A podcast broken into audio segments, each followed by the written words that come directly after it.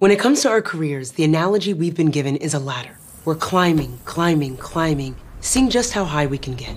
But if we want to be a part of organizations that are diverse and inclusive and truly reflect the world that we live in, that's simply not enough. While we climb, we also need to lift. It's no secret that our companies and organizations rarely have leadership teams that represent the communities they serve. That makes them less effective in their work, less innovative, and less profitable too. We need more women steering the ship, more people of color at the helm, more folks with disabilities in charge, more immigrants setting the tone, more queer and trans folks calling the shots. So, whether you're a new hire who's a proud member of one or more of these groups, or a longtime leader who is none of the above, each of us has a role to play in making this happen. Success is no longer about our individual ambitions, but about how we build something greater together. My mother introduced me to this concept of lifting while you climb. She was an absolute powerhouse in her work, and she spent so much of her time working with younger black women to help advance them too. She would remind me that the point of success isn't success for success's sake. She said that when you climb that ladder and you get to the top, you can take a moment to enjoy the view. But you must be principally concerned with using all of your might to throw the ladder back down for those who are coming behind you. There's no point in being the first if we're also the last. So here are three ways that all of us, whether you're the first in your company or a part of a deep legacy, can embrace this spirit. One, question your surroundings.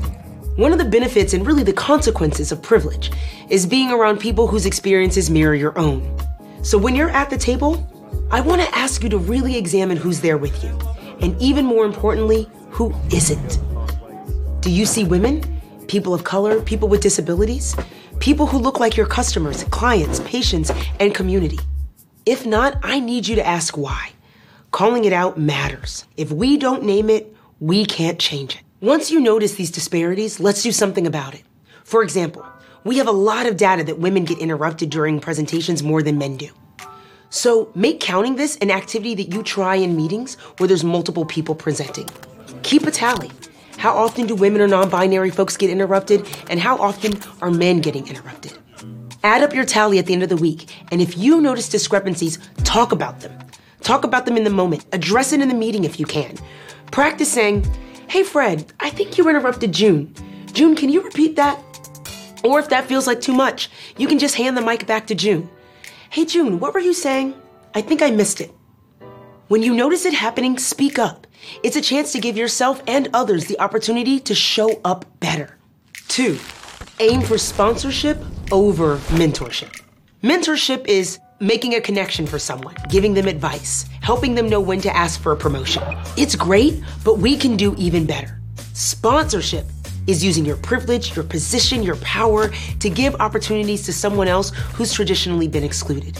It's not just saying that someone would excel in a make or break project, but getting in there and helping them make it across the finish line. It's sending their finished project to senior leaders and letting them know how strong you thought it was.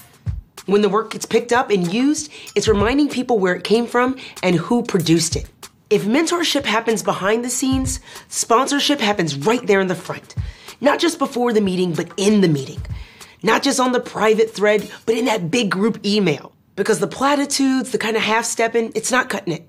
Finally, pass on the chance for glory. Think about how you can create opportunities for the people in your organization who might not get them as often. The next time you're asked to do a panel, consider offering your seat to someone who also has bold and imaginative ideas, but might be overlooked because of their race or gender or disability.